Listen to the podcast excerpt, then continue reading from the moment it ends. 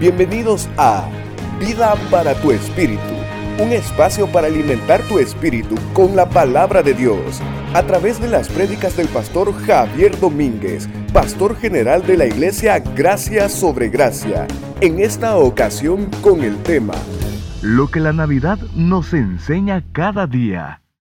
Les invito a todos que me acompañen al libro de Filipenses, capítulo 2, versículo 1 al 11. Dice así. Por tanto, si hay algún estímulo en Cristo, si hay algún consuelo de amor, si hay alguna comunión del Espíritu, si algún afecto y compasión, haced completo mi gozo, siendo del mismo sentir, conservando el mismo amor, unidos en espíritu, dedicados a un mismo propósito.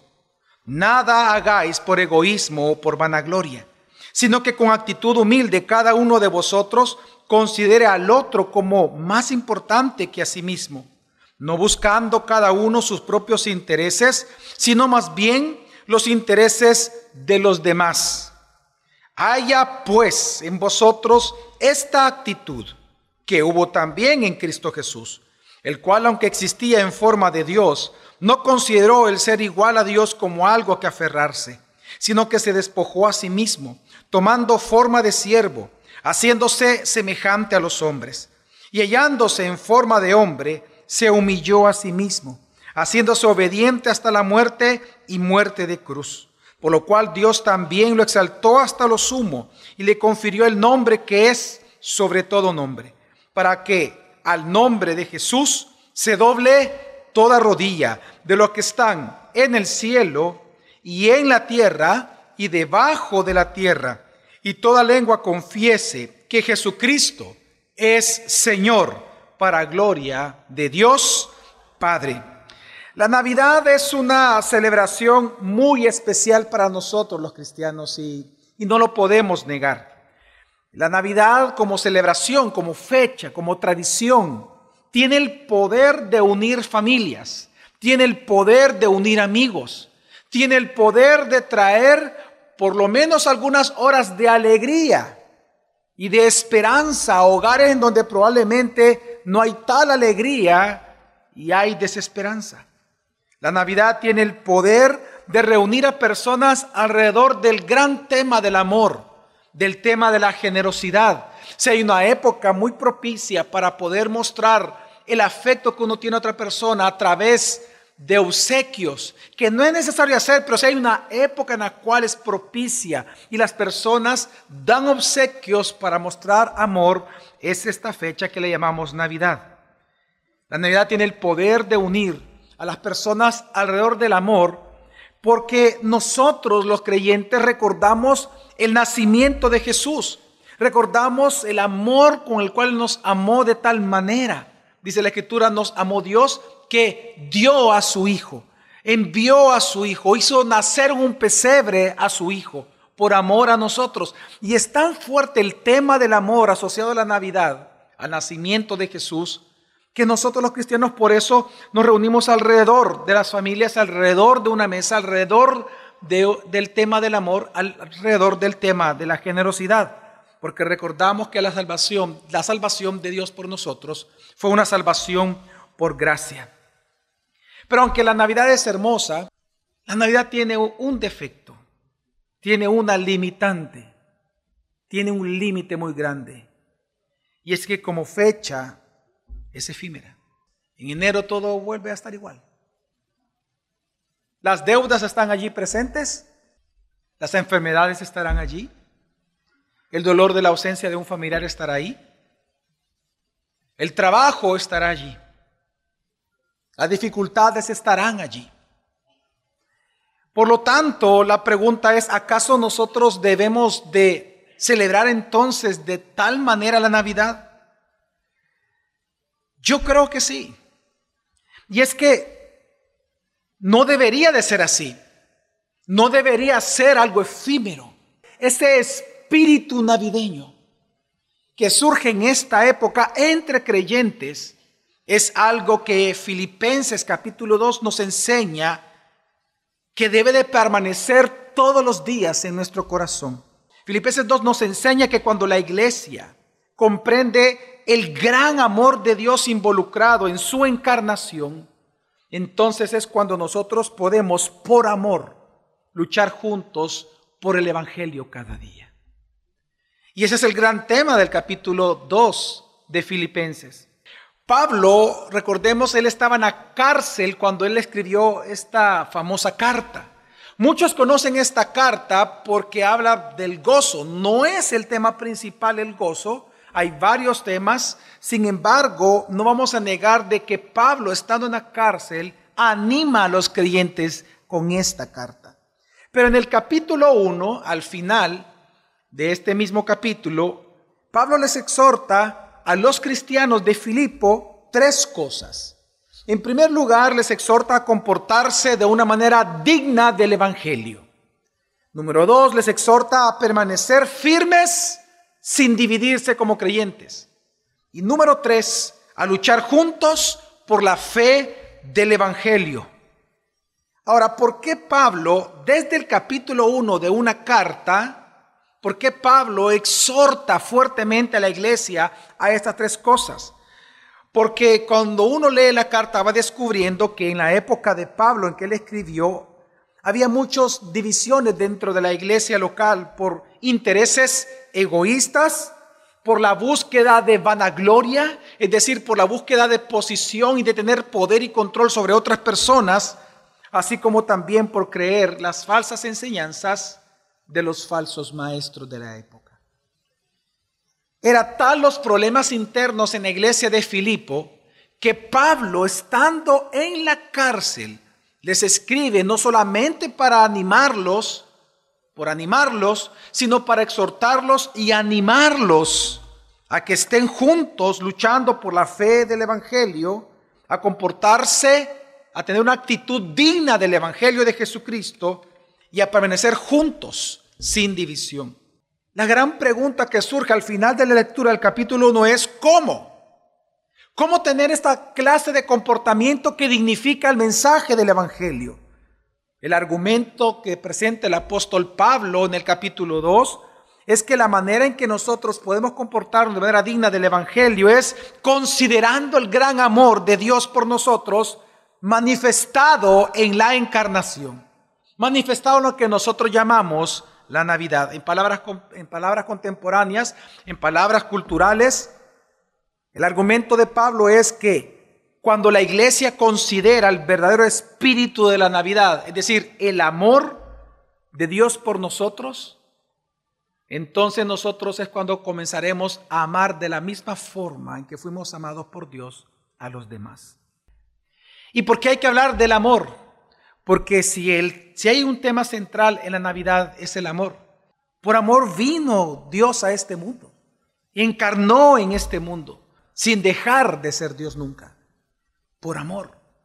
De tal manera amó Dios al mundo que dio a su Hijo unigénito. Cuando nosotros analizamos la vida cristiana, hermanos, podemos nosotros observar que la vida cristiana es una vida de contrastes. Por un lado nosotros experimentamos amor, pero por otro lado nosotros experimentamos el egoísmo también, ya sea nuestro o de otras personas. Por un lado nosotros somos capaces de experimentar felicidad, pero en esa misma semana, en ese mismo día, podemos experimentar grandes tristezas. En la vida cristiana experimentamos la vida, pero también tenemos que enfrentar la muerte. En la vida cristiana enfrentamos muchas veces la escasez, y otras veces enfrentamos la abundancia. Aunque nuestras experiencias en estos contrastes son distintos unos con otros, hay un punto en común a todos nosotros, los cristianos, que nos une en esos sufrimientos o en esas alegrías. Y el punto que nos une es que en cada dificultad que nosotros experimentamos, también experimentamos el estímulo de Cristo, el consuelo de Cristo, el amor de Cristo la compasión de Cristo y la fortaleza de Cristo.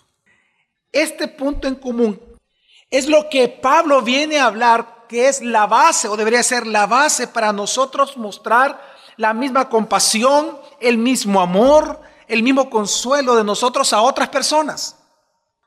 Si nosotros somos consolados por Cristo, tenemos que consolar a otros con ese mismo consuelo.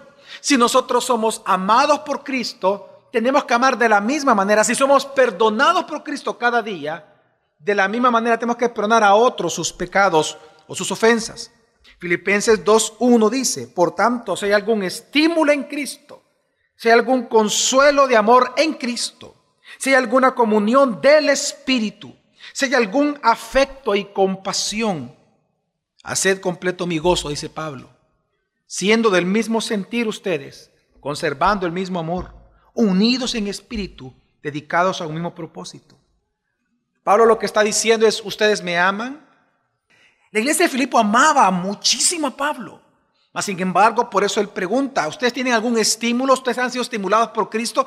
Poniendo estas preguntas retóricas, entonces los manda a decir, haced entonces completo mi gozo, es decir, tráigame consuelo aquí en la cárcel de una manera. Ámense entre ustedes. Pablo, ¿cómo lograr eso? Es tan difícil. Viene el versículo 3 y él dice, nada hagáis por egoísmo o por vanagloria, sino que con actitud humilde cada uno de vosotros considere al otro como más importante que a sí mismo, no buscando cada uno sus propios intereses, sino más bien los intereses de los demás. Pablo lo que está haciendo en el versículo 3 y 4 es un llamado a la unidad y al amor por medio de una actitud humilde, no egoísta, por una actitud desinteresada, es decir, sin vanagloria. Los dos vicios que destruyen la comunión entre dos personas o la, o la unanimidad en un grupo de creyentes o un grupo de personas, en un matrimonio, en una familia, los dos vicios que destruyen la unidad humana es el egoísmo y la vanagloria. ¿Qué sucede cuando en un matrimonio cada uno solo busca sus propios intereses? ¿Ese matrimonio se edifica o ese matrimonio se destruye? se destruye. Ese matrimonio está destinado al fracaso, total y rotundamente. ¿Qué sucede, por ejemplo, en una relación de amistad, en un grupo de trabajo, en un equipo de trabajo, cuando cada uno se considera superior al otro? ¿Qué demuestra la historia? Cuando una persona, un sistema se cree superior a las personas, el abuso es inmediato. Por lo tanto, el gran problema de la humanidad en este texto es el egoísmo y la vanagloria. Entonces, si este es el problema, la pregunta es, ¿cuál es la solución? La solución de Pablo es que debemos de considerar, para dejar de practicar el egoísmo y practicar la vanagloria, debemos de considerar lo que Jesús hizo, es decir, su nacimiento, pero por sobre todo, ¿por qué lo hizo? Porque si nosotros consideramos, comprendemos por qué Jesús vino a nacer en un pesebre, entonces nosotros podemos amar de la misma forma a los demás. ¿Cuál es la fuente de nuestro amor por los demás? A diferencia del ser humano, Jesucristo no vino al mundo buscando sus propios intereses.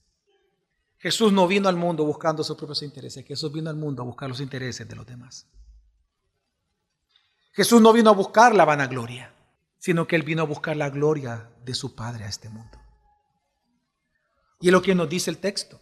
Dice el versículo 5 al 11.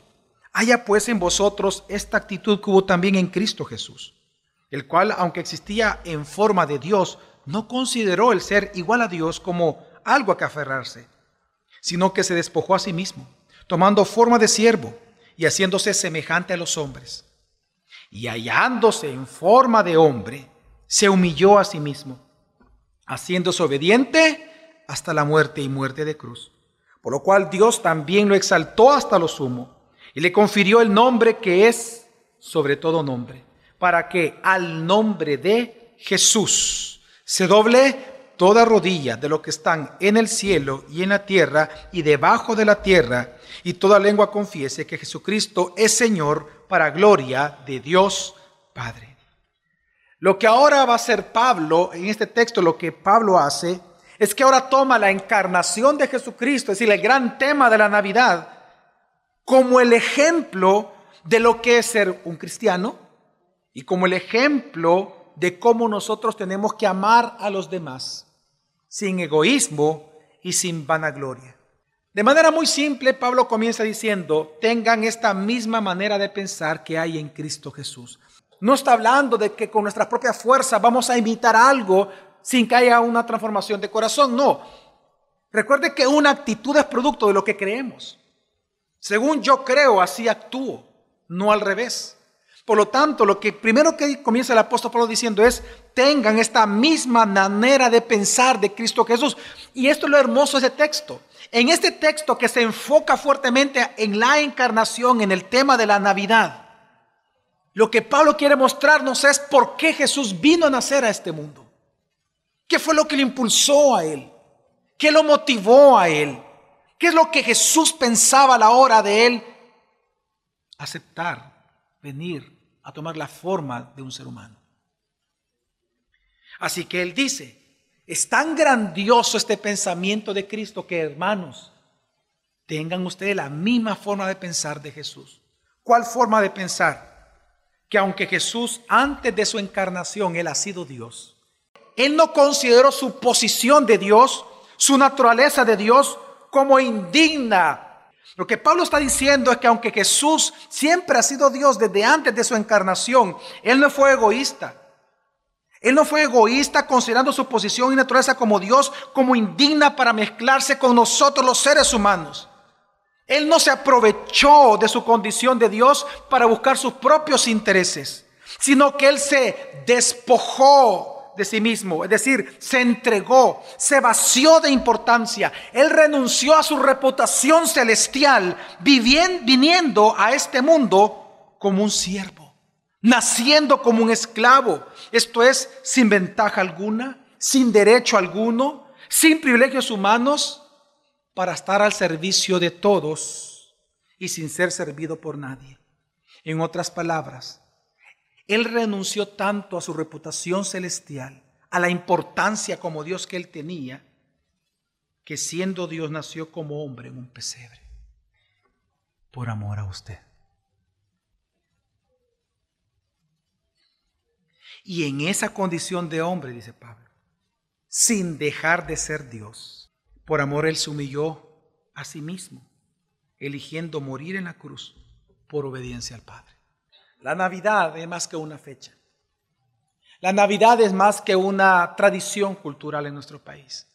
Para nosotros los cristianos, la Navidad se trata del gran amor de Dios por nosotros manifestado en el nacimiento de Jesucristo. La Navidad, por lo tanto, nos enseña que amar implica ser generosos con lo que Dios nos da. Jesús no consideró su posición, su naturaleza de Dios, sino que Él ocupó su función de Dios, su naturaleza de Dios, para salvación nuestra. Él ocupó su poder para ayudarnos. Él ocupó su poder para sanar. Así como Jesús nosotros igual, hermanos, no debemos de considerar nuestra posición social. Tú no puedes considerar tu posición social, tu función laboral en El Salvador, el poder que tú tienes, el dinero que Dios te ha dado, como algo al cual tú debes de aferrarte. Eso que se te ha sido otorgado por gracia no es algo a lo cual tú debes de aferrarte, sino que Dios te lo ha dado como medios para servir como siervo a los demás. Pero también algo nos enseña este texto. Algo nos enseña la Navidad que se manifiesta en este texto, decir la encarnación. La Navidad nos enseña que Jesús es Dios. Jesús es Dios. Y siempre ha sido Dios. Y Él te ama. Por amor Él vivió la vida que nosotros tendríamos que haber vivido, que no podíamos vivir y murió la muerte que nosotros sí teníamos que morir por amor. Por lo tanto, ante esa realidad, ante este mensaje que nos da Filipenses, para unos es mensaje de esperanza y de ánimo, pero para otros es un mensaje muy peligroso. Porque ante el mensaje de que Jesús es Dios manifestado así en la encarnación, ante ese mensaje solamente tú tienes tres formas de reaccionar. ¿O tú huyes despavorido de tal Cristo por miedo? ¿O te rebelas contra Él, incluso atacando el Evangelio o siendo un ateo? ¿O te entregas en amor abrazando la cruz, abrazando el Evangelio, creyendo que Jesús es Dios? Así que si algo nos enseña precisamente Filipenses, es que nosotros debemos de amar sin egoísmo, porque es lo que nos predica la Navidad. Amar sin qué? Sin egoísmo. Pero lo segundo que nos predica la Navidad, lo que nos enseña, es que también tenemos que amar sin vanagloria. Amén. Y es lo que enseña luego entonces del versículo 9 al 11. La Biblia nos enseña, hermanos, que Jesús fue obediente hasta la muerte. Y eso representó una recompensa eterna. La cruz era una vergüenza pública. Era un símbolo de vergüenza. Un símbolo de escarnio. Y sin embargo Jesús fue obediente, dice, hasta la muerte. ¿Y muerte de qué? De cruz. Pero ese camino de dolor, esa vía dolorosa lo llevó a la gloria. Él no buscó la gloria de este mundo. Él abrazó la cruz que lo avergonzó.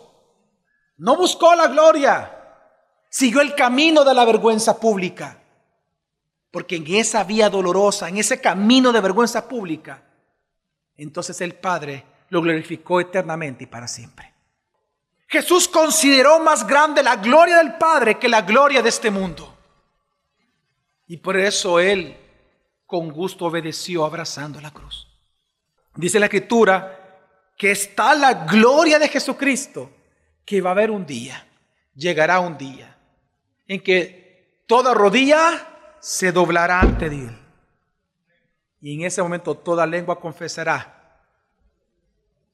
De los que están en el cielo, es decir, toda la creación angelical, todos los seres humanos de la tierra, y todos aquellos aún que están en el infierno, todos un día doblarán sus rodillas y todos al unísono confesarán que Jesús, ese que nació en un pesebre y que pensaron haberlo vencido en una cruz, Él es Señor y Rey de todas las cosas para siempre. Un día todos lo van a confesar unos para perdición y otros para glorificación y consumación eterna. Pero todos lo van a confesar. Es la forma de pensar de Jesús. Amar sin egoísmo, en la posición de Dios, no lo ocupó para subyugar al ser humano, sino que para salvarnos a nosotros. La ocupó para servirnos su divinidad cuando Él encarna en este mundo. Pero por otro lado, Él no buscó la gloria humana sino la gloria del Padre. Por lo tanto, hermanos, este texto nos afirma algo bien importante para nosotros hoy, que Jesús es la primicia de nuestras recompensas. Recibirás premio o no recibirás premio.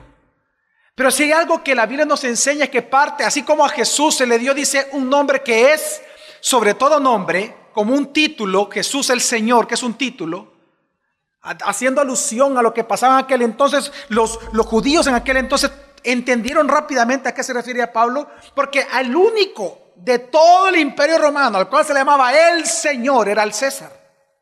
Entonces Pablo lo que está enseñando es que el título de Jesús es tan superior al ser humano que el único Señor que todo el mundo confesará de los que están en el cielo, en la tierra y debajo de la tierra es a ese Jesús, porque Él resulta, es el Señor.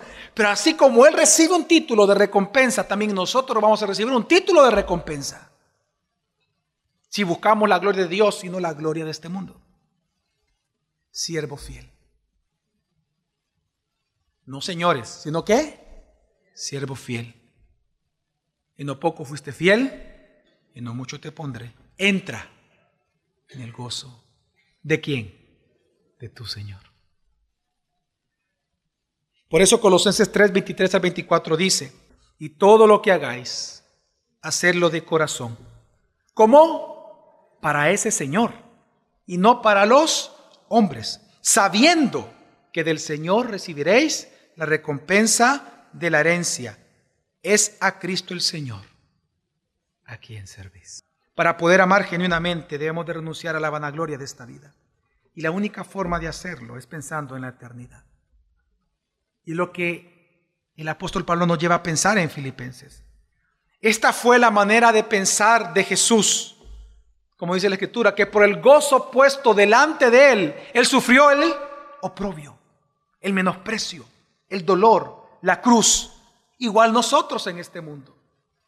Cada uno de nosotros tiene que sufrir los sufrimientos de Cristo. Por lo tanto, cada uno debe pensar en la eternidad, porque es lo que trae consuelo a nosotros hoy en día. Hermanos, la Navidad nos enseña, por tanto, que amar implica servir a los demás, servir al que está a tu lado, no usarlo para ti. Amarlo, no usarlo. ¿Por qué digo esto? Porque una tendencia a nosotros los cristianos es que algunos nos servimos de los demás o servimos a los demás esperando en su momento recibir algo a cambio después. Lo hacemos por vanagloria. Para sentirnos importantes, admirados. Y quiero que entiendas que tú te ves tentado eso todos los días. Como médico, como abogado, tú quieres ser el mejor. Tú quieres ser reconocido en la sociedad como el mejor en los procedimientos que tú haces. Tú lo sabes por dentro. Tú sabes que es una tentación real. Quiero que entiendas que la vanagloria es algo inherente en nosotros, nuestra carne. Por lo tanto, la Navidad nos enseña que amar implica servir y no usar a los demás para nuestros intereses. Porque eso no es amor, eso es buscar vanagloria. Mateo 6.1 dice, Jesús, cuidad de no practicar vuestra justicia delante de los hombres para ser visto por ellos. De otra manera no tendréis recompensa de vuestro Padre que está en los cielos. Y si usted sigue leyendo Mateo 6, él comienza a hablar de tres cosas que hacen los creyentes por vanagloria muchas veces. Dar ofrendas, orar y ayunar. Ahora, ¿cómo tú puedes saber que tú estás practicando la vanagloria? Pregúntate, ¿a qué personas tú estás en este momento ocupando para satisfacer tus intereses? ¿A tu jefe? ¿A tu subalterno? ¿A tu compañero? ¿Tu compañera? ¿Acaso tú ocupas la iglesia para tus intereses? Ahora, ¿cómo puedes saberlo? Por ejemplo, ¿tú eres de aquellas personas que se enojan cuando la gente no te responde? ¿Tú eres de aquellas personas que se enojan porque la gente no responde como tú esperas que ellos respondan a ti? ¿Acaso tú eres de aquellos que se enojan porque las personas no son agradecidas contigo? ¿Acaso tú eres de aquellos que en lugar de alegrarse en la época navideña se deprimen? ¿Sabes por qué es la depresión navideña? En la mayoría de los casos, ¿saben por qué? De verdad, la tristeza, aquella melancolía que surge.